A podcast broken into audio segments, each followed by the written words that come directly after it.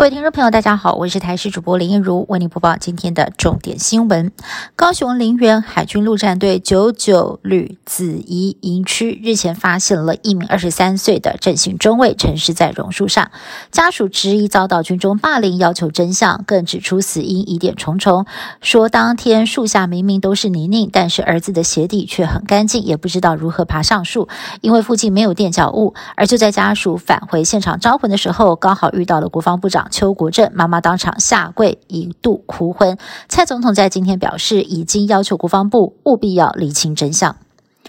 台北市中正一分局侦查队严姓小队长爆出了违法调阅各资泄露给前台北市议员林瑞图的前助理，还有修饰厂的业者。士林地检署在今天兵分五路搜索，将涉案的五个人约谈到案。严姓小队长在过去曾经荣获模范警察，如今涉入泄露各资案，也令警界相当讶异。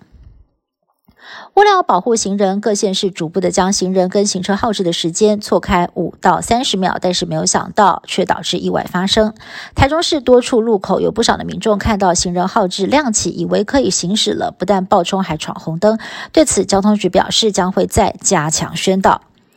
继国民党总统参选人侯友谊日前抛出全额补贴长者健保费的政见，卫福部在昨天则是与行政院开会决议，针对健保第六类中六十五岁以上没有工作也没有收入者，每人每个月全额补助健保费用八百二十六元。统计以第六类身份投保者大约是一百零九万人，其中独立投保又没有被家属抚养的大概是占七成，也就是七十万人左右将有机会受惠。不过，昨天，卫副部长薛瑞元说，明年就会上路。下午又改口说自己说太快了，要后年才能够实施。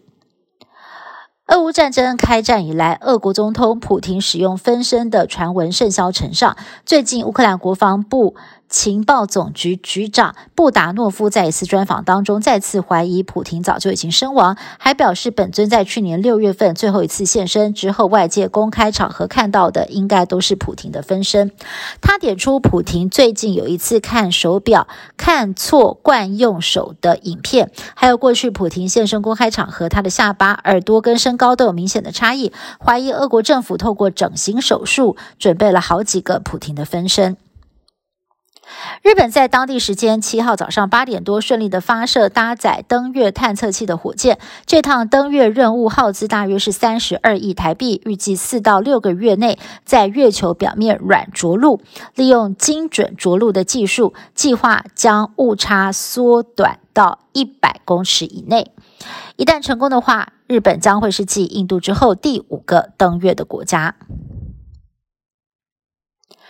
美中科技战可能会更上一层楼。外媒踢爆，中国政府禁止中央部会官员在工作当中使用 iPhone，未来还可能会扩大到国营企业。外界认为，这恐怕是要报复美国政府早先对华为还有 TikTok 的禁令。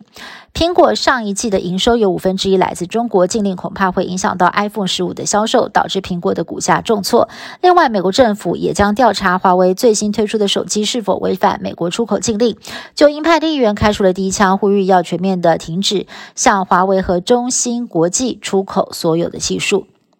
以上新闻是台新闻部制作，感谢您的收听。更多新闻内容，请您持续锁定台视各节新闻以及台视新闻 YouTube 频道。